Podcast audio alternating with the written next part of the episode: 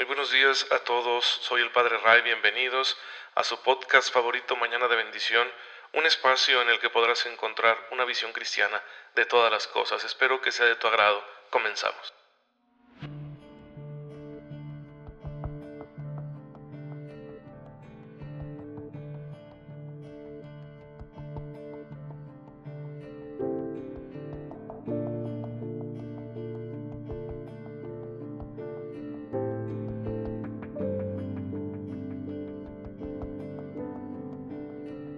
Muy buenos días, feliz miércoles a todos, espero que se encuentren muy bien, aprovechando cada bendición que el Señor ha puesto en sus vidas para ayudarles a resolverlo todo, a vivir cristianamente y que de esa manera sean muy felices en esta vida y alcancen, por supuesto, la vida eterna, alcancen la salvación, la gloria de Dios. Esa es nuestra meta final y mañana de bendición quiere ser una ayudadita, un empujoncito para que tú te la plantees y con ese objetivo vivas el día de hoy, la vida que Dios te regala resolviéndolo todo cristianamente.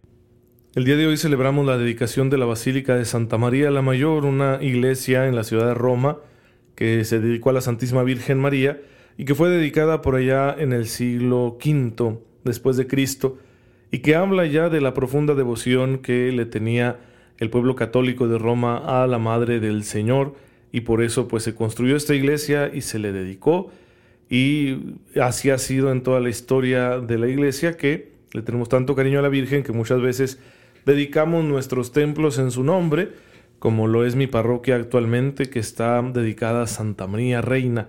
Y bueno, porque la Madre del Señor es muy importante en la historia de la salvación, es muy importante para todos nosotros como católicos, le queremos muchísimo y por eso siempre la tenemos presente, dándole nombre a, algunas de nuestras iglesias a partir de, de alguno de los misterios o de las advocaciones o de tantos títulos que nosotros le damos precisamente porque se le quiere tanto.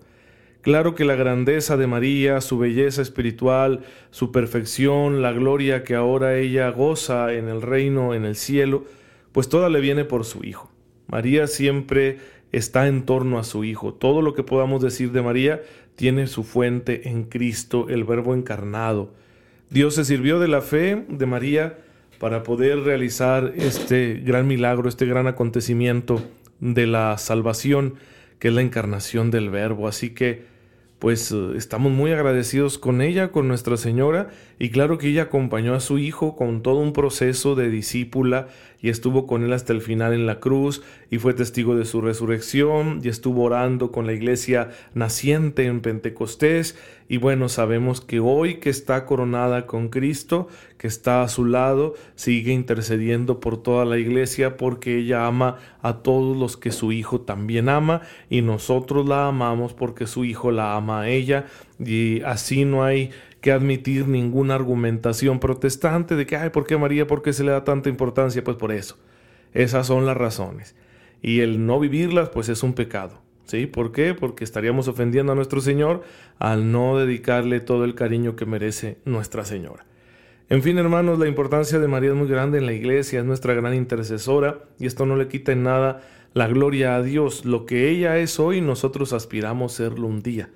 Por la misericordia divina, por este proceso de santificación que el Señor va realizando con nosotros a través de su palabra, a través de los sacramentos, a través de su presencia dinámica en nuestra existencia, Algún día también estaremos junto con María adorando a su Hijo para siempre en la felicidad del reino eterno. Bien hermanos, pues que esto nos ayude a confiar en que tenemos a esta poderosa intercesora que velará siempre por nosotros para que podamos llegar algún día a la meta que su Hijo nos ha invitado a alcanzar.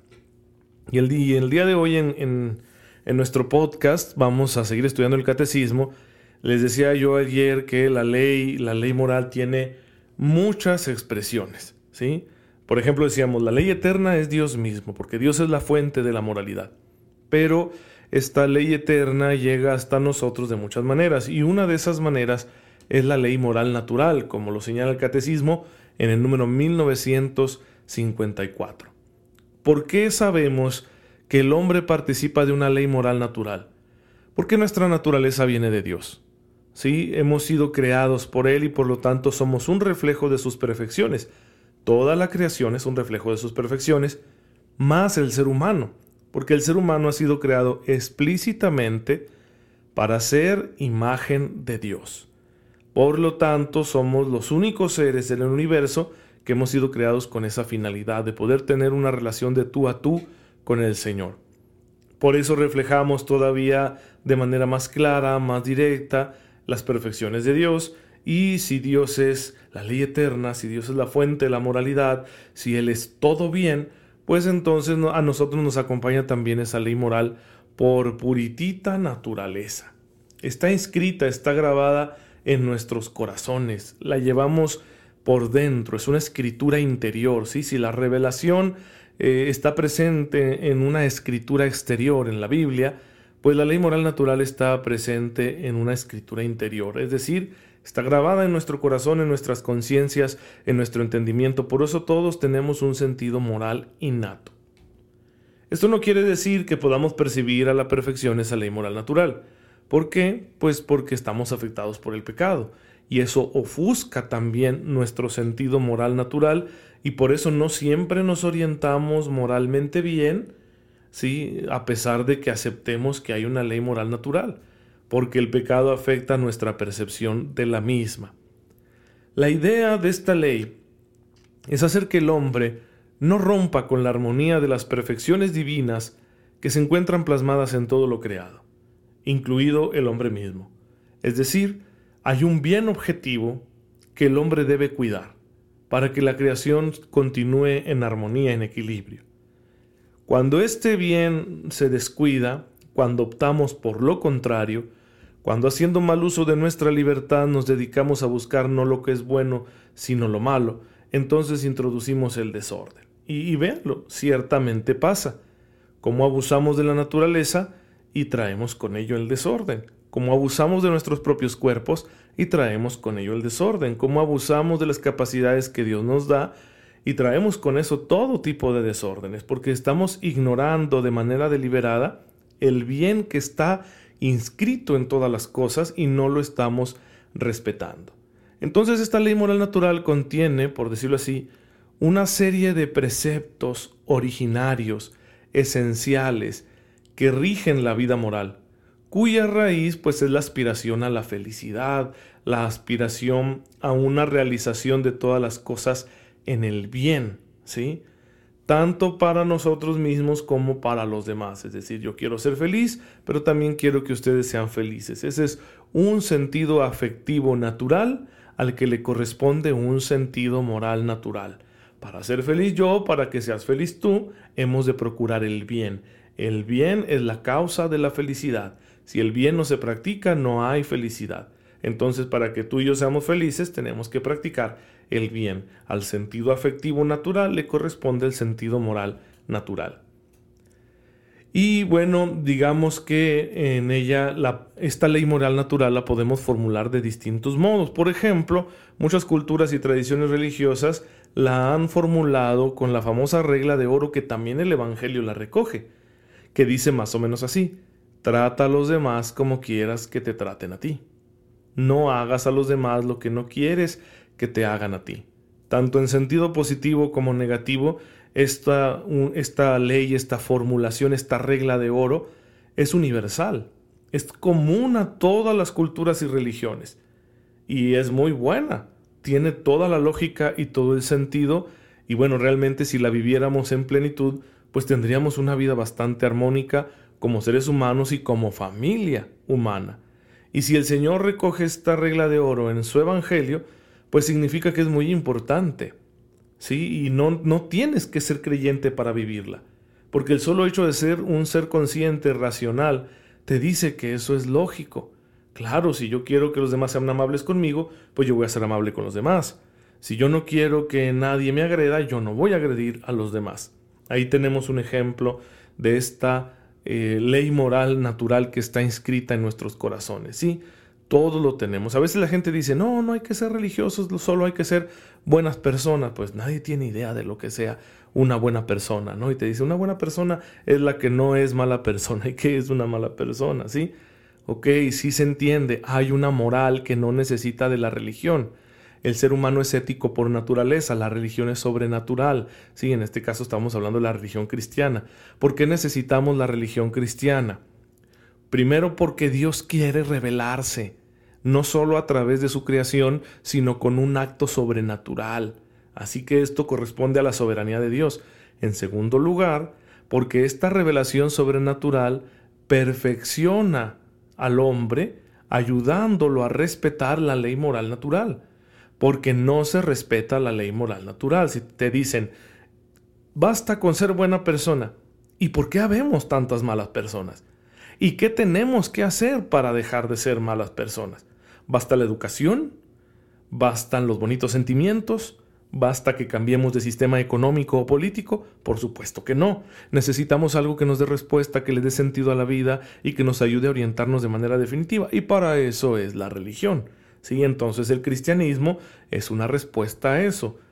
Sintetizando, si quieres ser buena persona, necesitas la gracia de Dios, la ayuda de Dios para ser una buena persona, para dejar de ser una mala persona. Y esto le llamamos redención.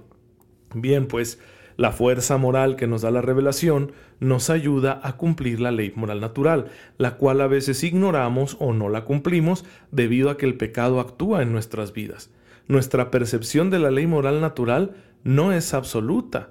Sí, está, nuestro sentido moral está ofuscado por el pecado. Y además, pues somos egoístas y soberbios también por el pecado, y por eso a veces aún conociéndola no queremos observarla, no queremos cumplirla. En el tema del aborto eso queda muy claro, por eso el de otro día estaba yo viendo ahí unos videos de una chica que se ha hecho muy popular porque defiende el, el derecho a la vida a pesar de que es atea. Se llama Lupe Batallán, me parece que es argentina. Y bueno, pues sí, es que no se necesita ser religioso para entender. No le hagas a otro lo que no quieres que te hagan a ti. No quiero que me maten, no mato, ¿sí? Ni al no nacido, ni al que está en el vientre de su madre. ¿Por qué? Porque es un individuo de la especie humana. Esa es la ley natural en acción, en acción la ley moral natural en acción. Pero ¿por qué mucha gente no la respeta y está promoviendo el aborto? Porque el pecado no nos deja percibirlo y entonces deshumanizamos a esa criatura por el solo hecho de que está en el vientre de su madre, le despojamos de su dignidad y de sus derechos y entonces empezamos a admitir éticamente la eliminación violenta de ese ser. ¿Cómo llegamos a ese punto? Bueno, llegamos a ese punto debido a que el pecado ofusca nuestro sentido moral natural. Así que sí, la revelación va a ser necesaria. La ayuda de la fe va a ser necesaria para recuperar nuestra racionalidad. La fe le ayuda a la razón a verse libre de patologías que no, nos dejen ¿sí? observar, cumplir, promover la ley moral natural. Así que es muy importante ese diálogo siempre entre fe y razón. Porque si no, aunque sepamos que está la ley moral natural ahí para que todos lo observemos, pues ya muchos no, no la respetan y sienten que las leyes que nosotros hacemos en el papel son las únicas que cuentan, ¿sí? Pero esas son tan variables, tan volubles, un día aprobamos una cosa, al otro día la desaprobamos y eso es una locura, ¿no? El bien no puede ser subjetivo, ¿sí? Eso hay que tenerlo muy claro, el bien no puede ser subjetivo. Los derechos no pueden ser subjetivos, la dignidad humana no puede ser subjetiva. Tiene que ser una realidad objetiva inscrita en el universo, en la naturaleza, y nosotros estamos llamados a respetarla, a respetarla como una obligación, no una opción. Y por eso mismo, bueno, es importante que como cristianos siempre profundicemos en esta relación que hay entre la ley moral natural y la fe. ¿Sí? ¿Por qué hablamos tanto nosotros de la ley moral natural? ¿No deberíamos concentrarnos solo en la ley revelada por Dios en las Escrituras? No, no, no, no. Por supuesto que siempre tendrá lugar ese diálogo y la Iglesia Católica ha sido la gran promotora de ese diálogo entre fe y razón. Como muestra un botón, está la encíclica Fides et Ratio, Fe y Razón, de San Juan Pablo II, que nos ayuda a tener muy claro en qué términos se da esa relación. Y yo los invito a que la lean y que la profundicen. Y bueno, aquí lo haremos hasta donde nos alcance la capacidad en este podcast favorito de Mañana de Bendición, que a ustedes les gusta tanto escuchar. Y pues sí, eh, aquí terminamos por hoy. No se pierdan los siguientes episodios. Yo les pido por favor una oración por mí, porque el día de mañana cumplo años, 36 años de edad, y pues ya, ya no me cueso al primer hervor y necesito siempre de la gracia de Dios para poder seguir siendo fiel como, como hijo suyo y como sacerdote. Así que ahí les encargo, les encargo mucho esta noche una oracioncita por su servidor, que mañana cumple años. Padre, te damos gracias, porque en tu infinita misericordia nos concedes conocer la ley moral natural. Ayúdanos, Señor, a respetarla siempre y a promoverla en nuestra sociedad para que de esa manera toda tu creación goce del equilibrio que tú has querido para ella. Por Jesucristo nuestro Señor. Amén. El Señor esté con ustedes. La bendición de Dios Todopoderoso, Padre, Hijo y Espíritu Santo, descienda sobre ustedes y los acompañe siempre. Gracias por escucharme. Oren por mí. Nos vemos mañana, si Dios lo permite.